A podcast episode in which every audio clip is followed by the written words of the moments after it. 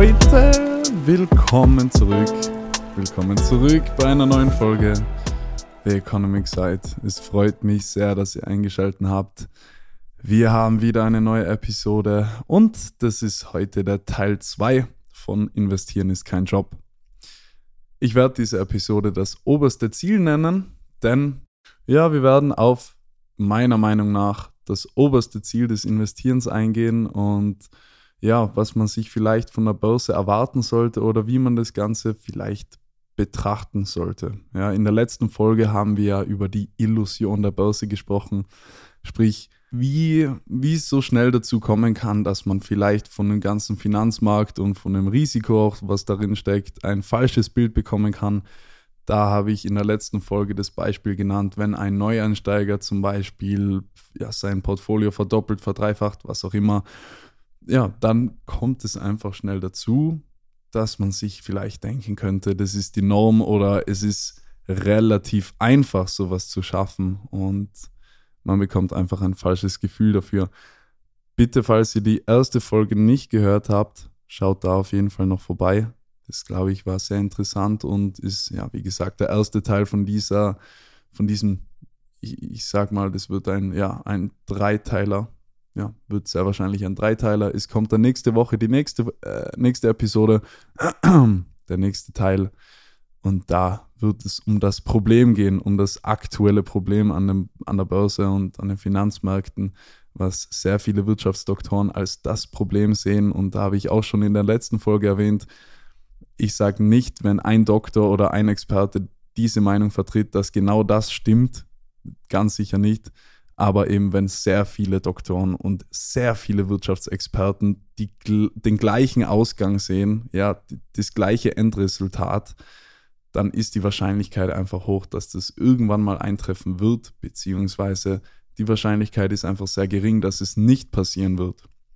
Aber dazu also was ich jetzt gerade gesagt habe, dazu mehr im nächsten Teil. Das kommt dann eben im dritten Teil, das aktuelle Problem an der Börse oder generell in den Finanzmärkten und auch weltwirtschaftlich gesehen. Aber heute geht es um das oberste Ziel des Investierens. Wie immer, bevor ich die Folge anfange, wenn dir die Folge am Ende gefallen hat, wenn du was mitnehmen konntest, bitte, bitte, ich würde mich sehr äh, darüber freuen, wenn du den Podcast vielleicht weiterempfehlen könntest oder vielleicht eine Bewertung dalassen könntest. Damit würdest du mir sehr, sehr, sehr weiterhelfen. Vielen, vielen Dank und wir steigen in die Folge ein.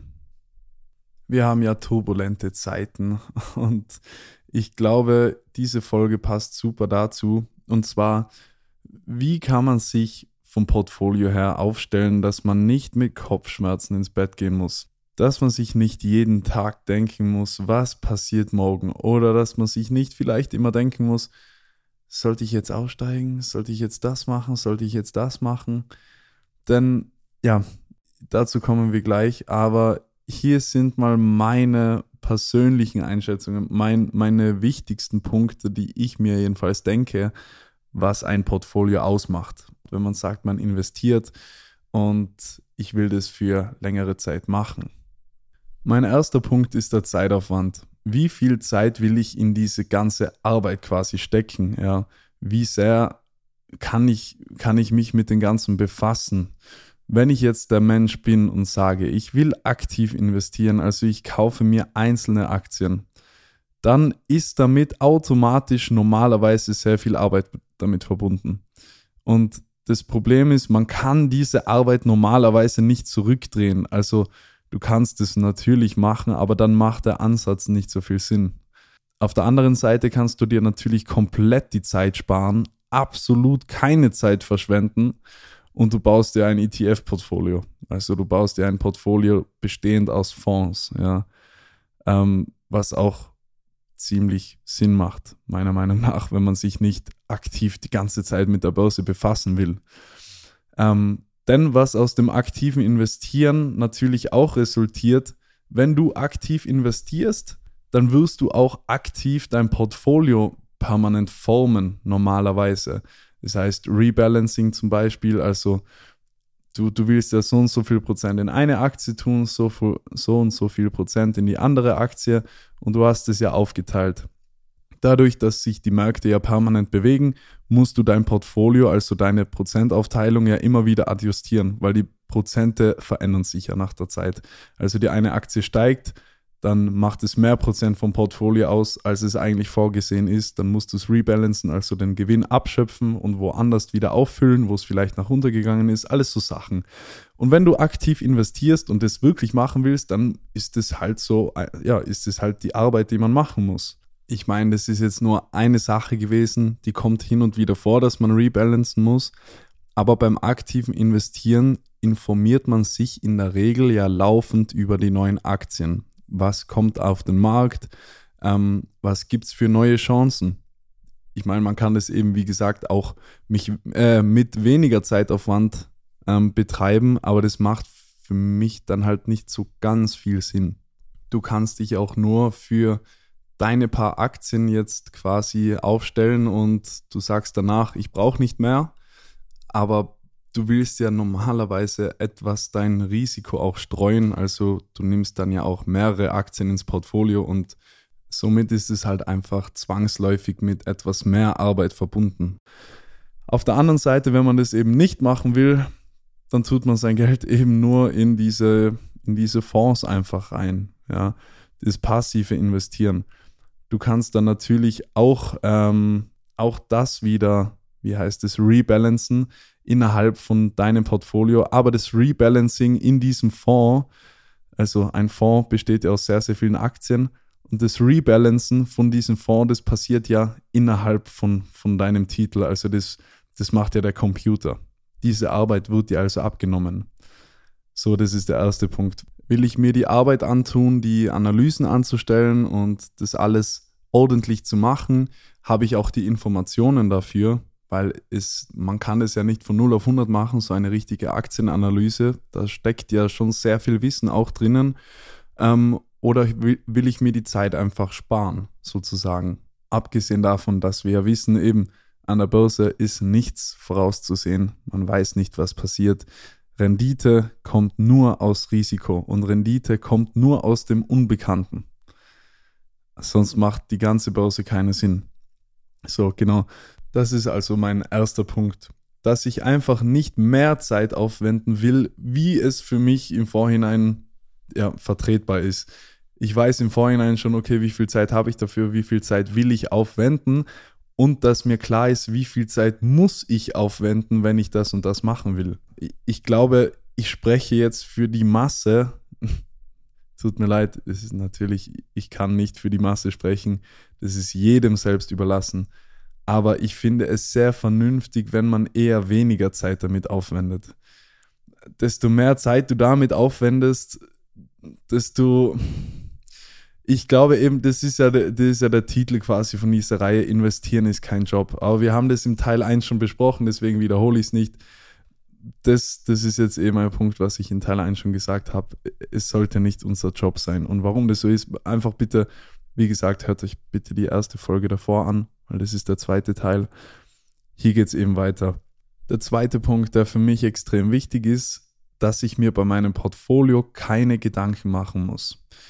Egal, ob die Börse crasht, egal, ob sich verdoppelt, was auch immer, dass ich eigentlich nachdem ich meinen Plan aufgestellt habe, logischerweise, also natürlich mache ich mir im Vorhinein Gedanken, nachdem ich aber meinen Plan aufgestellt habe, nachdem ich genau meinen Ablauf quasi niedergeschrieben habe, unter Anführungszeichen, danach muss ich mir keine Gedanken drüber machen.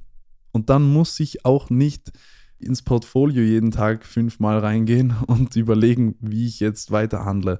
Denn ja, das ist für mich halt extrem, also erstens, es macht dich ja im Kopf fertig, oder? Wenn du, keine Ahnung, wenn du nicht, wenn du dir im Vorhinein nicht ausgemacht hast mit dir selbst, da steige ich aus oder da mache ich das, da mache ich das, was auch immer der Plan ist. Aber wenn ich es mir im Vorhinein nicht überlegt habe, dann, ja, dann, dann ist es halt so, dass man oft mal in die Situation kommt, ah, jetzt weiß ich nicht mehr, was ich tun soll. Soll ich jetzt aussteigen? Soll ich jetzt, soll ich es drinnen lassen? Soll ich das? Soll ich das? Ja, und in diese Situation will ich halt nicht kommen. Deswegen will ich alle meine Ziele im Vorhinein definieren und das dann einfach genauso abspielen lassen.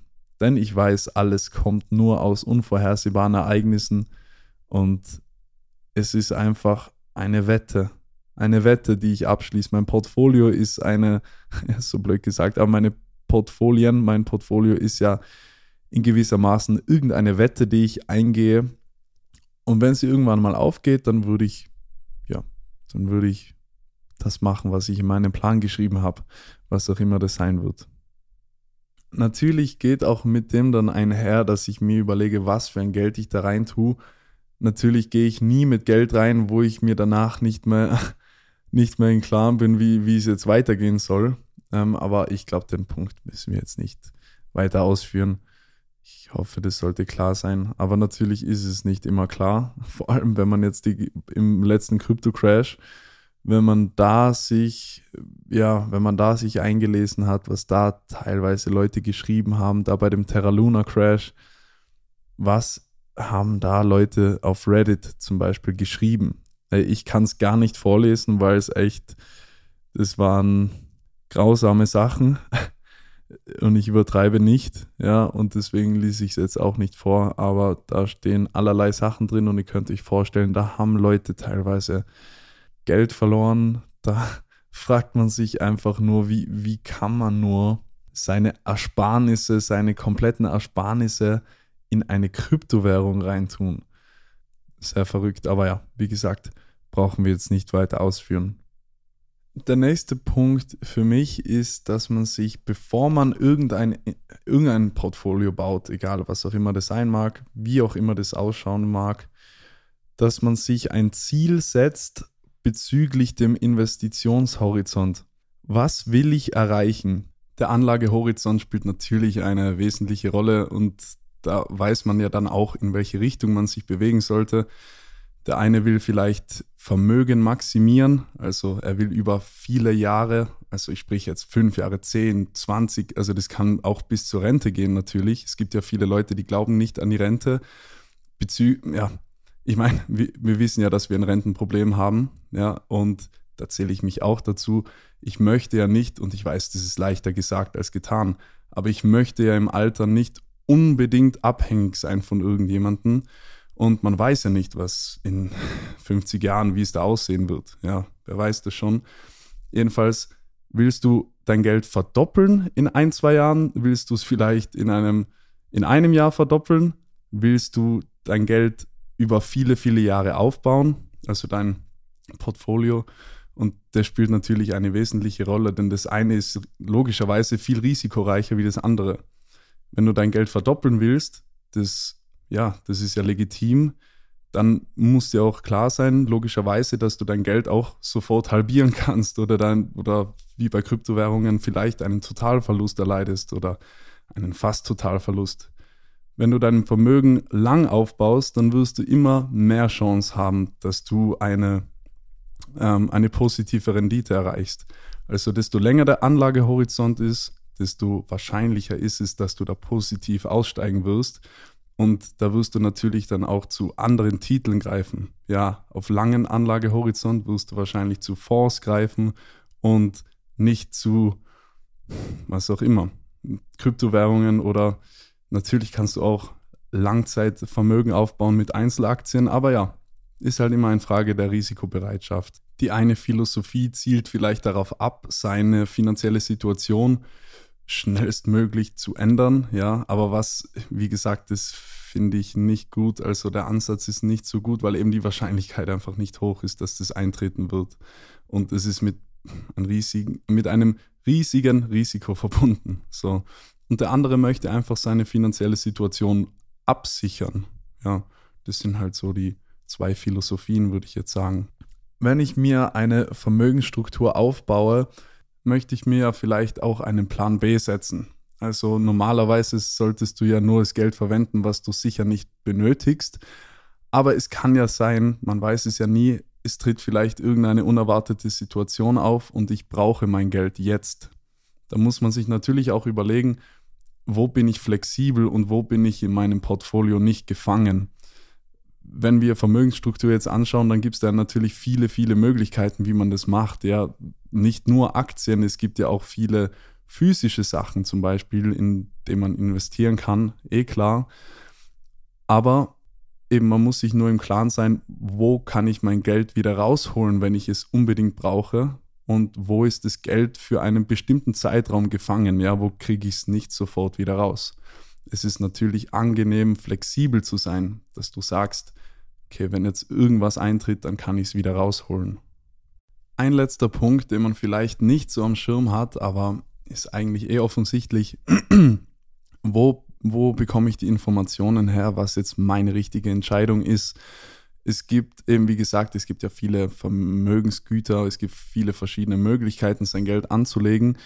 Aber egal was ich wähle, ich würde mir erstens immer viele Meinungen einholen und natürlich mir auch den richtigen Information, die richtige Informationsquelle holen, wobei das halt schwierig ist. Woher weiß man jetzt, wer hat wirklich Ahnung, wer hat das, ja, wer hat dieses, dieses Investitionsspiel, sage ich jetzt mal, wer hat das, wer hat das schon länger gespielt, ja, weil es gibt Leute natürlich, die sagen, sie kennen sich da aus, sie kennen sich da aus, aber das Risikorendite-Prinzip, das lässt sich auf alles im Leben umlegen. Also es gibt nie eine Rendite ohne Risiko, egal wo es ist, egal ob in Vermögensgüter, in physische Sachen oder was auch immer, Aktien, es ist ganz egal. Das Risiko muss immer da sein, denn es gibt ja das Risikorendite-Prinzip lässt sich auf alles im Leben umlegen. Es gibt nie Rendite ohne Risiko. Es macht ja sonst auch keinen Sinn, sonst könnte sich hier jeder sein Geld zaubern. Leute, vielen, vielen Dank. Das war eigentlich die Episode. Mir fällt jetzt nichts mehr auf die Schnelle ein, was jetzt noch sehr, sehr, sehr wichtig wäre. Ich glaube, wir haben alles abgedeckt. Das sind auf jeden Fall meine Punkte, die ich ins Auge fasse, bevor ich irgendwas starte bezüglich Investieren. Ähm, wie gesagt, es kommt ein dritter Teil, wo das große Problem im Moment liegt an der Börse und generell am Finanzmarkt. Dazu aber mehr dann nächste Woche wahrscheinlich. Vielleicht kommt noch eine Episode dazwischen, das kann auch gut sein. Jedenfalls, da sprechen wir dann über das Riesenproblem, was Wirtschaftsdoktoren und Leute, die sich nur und ausschließlich mit solchen Themen befassen, seit vielen, vielen Jahren, was die da im Moment für ein Riesenproblem am Finanzmarkt sehen. Vielen, vielen Dank fürs Zuhören. Ich wünsche dir noch ein wunderschönes Wochenende und ich sage nur mal, Wissen ist Macht, doch vor allen Dingen ist Wissen Freiheit. Bis zum nächsten Mal.